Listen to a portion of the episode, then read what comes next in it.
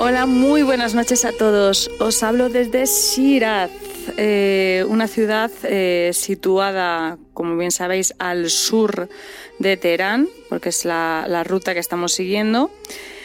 Y bueno, es una ciudad eh, muy antigua, es una ciudad que tiene, si no recuerdo mal, mm, unos 2.500 años de, 2.500 años de antigüedad.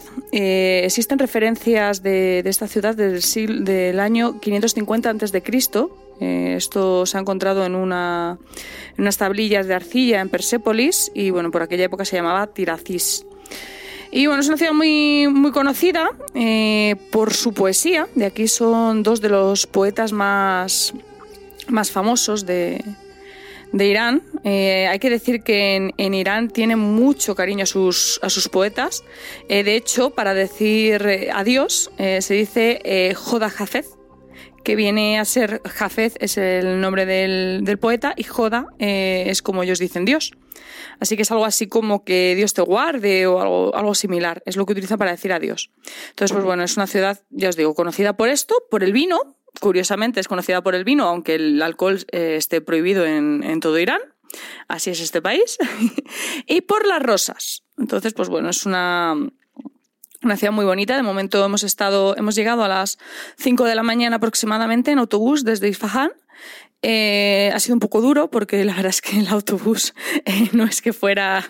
Bueno, estaba mal, la verdad, eh, después de haber estado en, en, Perú y en Bolivia en autobuses nocturnos, este estaba bastante bien, bastante razonable, sobre todo por el precio que tenía, que ha sido algo así como 6 euros por persona. Pero bueno, en un autobús pues se duerme poco y mal. Y nada, hemos llegado a las 5 de la mañana, hemos venido al hotel, eh, dejado las maletas y nos hemos ido directos a la mezquita Nasir al-Mulk, que es eh, una mezquita muy famosa porque cuando entra la luz eh, por la mañana, sobre todo al, amanecer, está llena de vidrieras que reflejan en, el interior. Entonces el efecto es espectacular. He subido fotos a, Twitter, por si me seguís, pues las podéis ver. Y nada, después de ir a. después de dar una vuelta por, por el bazar, porque mañana es viernes y los viernes en, Irán eh, son festivos, por lo tanto hemos aprovechado para ir a ver el bazar hoy. Eh, pues nada, después del bazar y de comer, nos hemos ido a Persépolis. Persépolis está como a unos 70 kilómetros de, de Shiraz aproximadamente. Y bueno, imagino que todos lo conoceréis. Eh, su nombre significa literalmente la ciudad persa y fue construida por, por orden de Darío I. La capital persa estaba hasta entonces en Pasargarda, que era la ciudad de Ciro el Grande. Pero bueno, llegó Darío I y dijo, vamos a hacer otra, otra ciudad, otra, otra capital más grande, más, más majestuosa, y bueno, empezó a construir Persépolis. Él no terminó de construirla, eh, bueno, de hecho estuvieron dos siglos construyéndola y no, la terminaron de construir. Según nos han contado hoy, todavía hay edificios que se quedaron a medias. Pero bueno, aquí estuvo Darío, Darío I, su hijo Jerjes, su nieto Artajerjes, y demás, hasta un total de siete, siete reyes de esta, de esta dinastía. El último de ellos, que fue Darío III, si no recuerdo mal, pues no fue el que vio cómo la ciudad fue quemada por Alejandro Magno en el año 331 a.C. Y bueno, eh, esta ciudad tiene varios palacios. A ver, hoy día está prácticamente destruida porque, como os digo, eh, Alejandro Magno la quemó y muchas de las los tejados y algunas bastantes columnas y demás estaban hechas en madera. Entonces, evidentemente, pues todo eso ardió y nos quedan pues quedan en pie varias columnas, la puerta de la puerta de las naciones, que es una pasada, es una puerta inmensa por la que entraban los, los visitantes de la ciudad, entonces ellos llegaban por allí. Todo eso era un, un pasillo muy largo que estaba cubierto y en los laterales estaba la guardia, la guardia del, del rey eh, entonces ellos entraban ahí, iban a la sala del fondo, que era un, edificio que era como para las armas, y luego ya de ahí pues pasaban a los diferentes palacios con las ofrendas que hubiesen que fueran teniendo. Hay que tener en cuenta pues que este el imperio persa era un imperio inmenso que llegaba pues prácticamente toda Asia, África, parte de Europa. Entonces eh, venían de todas partes a traer ofrendas al rey. De hecho, en, los grabados, en la pared, en las piedras, hay eh, dibujos de, de, personas de distintas etnias trayendo distintos tipos de regalos. Está, la verdad es que están muy bien, muy bien conservados, algunas zonas impresionantes porque al parecer quedaron enterradas. Entonces todo eso se conservó bastante bien. Y bueno, en general es impresionante ver el, el, cómo está construido, está como elevado, ¿no? Es, un, es una fortaleza que está elevada, la gente pobre vivía como a las afueras y ellos vivían ahí en la, en la misma fortaleza. Y luego tiene mm, la forma de los distintos palacios que, que había allí. Eh, se conservan, pues eso, columnas, algunas puertas. Y bueno, en general es, es bastante impresionante. Eh, si os gusta la, la arqueología, es un, un, sueño para cualquier persona a la que le guste la arqueología. A mí, desde luego, que es algo que, que me gusta bastante, pues me ha encantado estar allí. Eh, además, hay una zona en la que te alquilan como una especie de gafas en, en 3D para verlo en, pues, en, una, en realidad virtual. Bueno, luego arriba del todo hay unas tumbas, porque mm, a los reyes eh, les hacían unas tumbas que son una pasada. A mí me ha recordado muchísimo a Petra. Es una, una tumba que es una pared tallada en piedra. Entonces allí en, en el mismo Persépolis hay dos, son de los dos últimos reyes que, que quedaron, no de Darío III porque el pobre pues no, no llegó a poder construirse su tumba.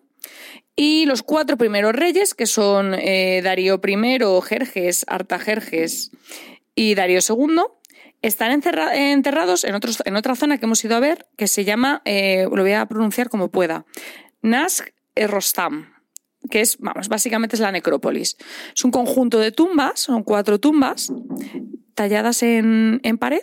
Entonces, bueno, es, es, impresionante de ver. Es una, una pared enorme, eh, excavada en piedra, con bueno, lo que viene siendo la tumba y luego pues alrededor una serie de, dibujos de, tallados en los que se cuenta un poco pues la historia de, Persia y de, de, los reyes que están aquí enterrados.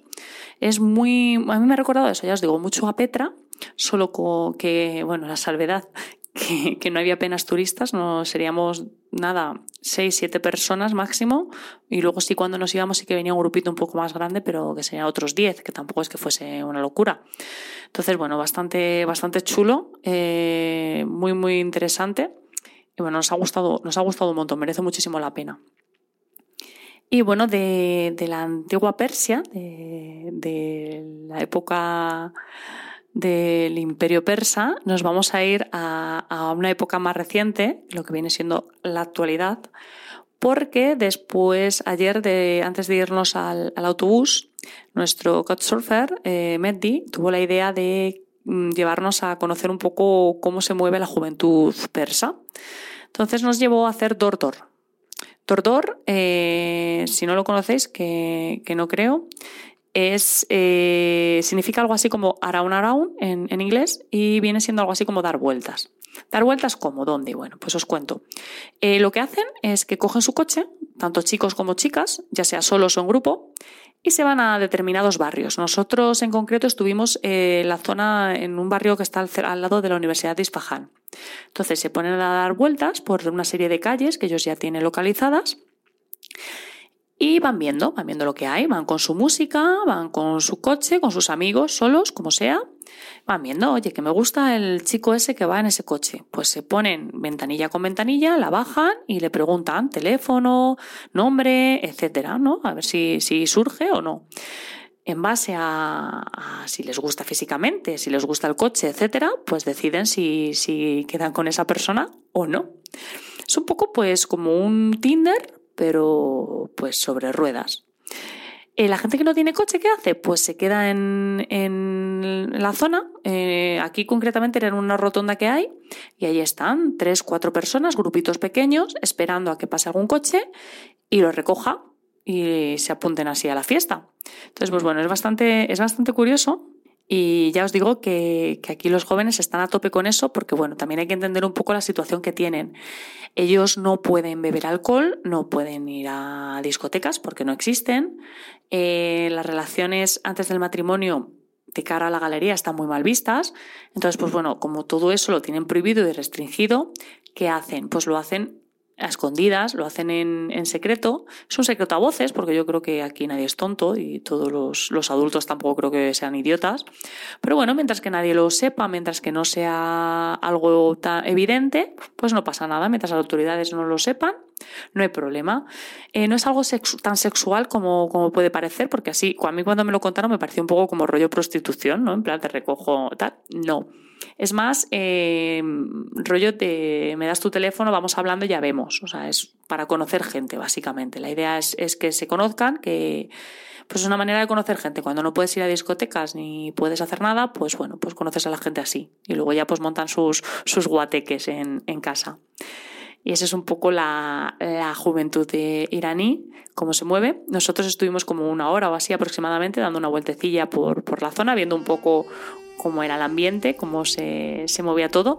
Que decir que, claro, ayer era miércoles y para ellos el fin de semana es el jueves y el viernes, que son los dos días que no trabajan. Entonces ayer era como un viernes nuestro, para que os situéis. Entonces había bastante actividad. Y bueno, fue bastante divertido. Nos pararon un par de coches. Eh, también porque, bueno, nos dijo Meti que al ser extranjeros tenemos más, más tirón, porque claro, aquí pues el rollo extranjero les gusta mucho. Sobre todo pues porque eh, al final toda la gente joven quiere, quiere irse, ¿no? Y como ellos lo tienen tan complicado para conseguir el visado, pues una forma fácil de, de conseguir conseguir un visado, ¿cuál es? Pues tener una pareja extranjera. Entonces, pues bueno, un poco buscan eso, pero sale de aquella manera, ¿no? Y bueno, esto es un poco eh, todo lo que nos ha pasado en las últimas horas. Yo supongo que ni Jerjes ni, ni Darío se imaginaban que su imperio persa iba a terminar eh, convirtiéndose en Dordor, pero bueno, eh, son cosas que pasan. Muy buenas noches a todos y nos escuchamos.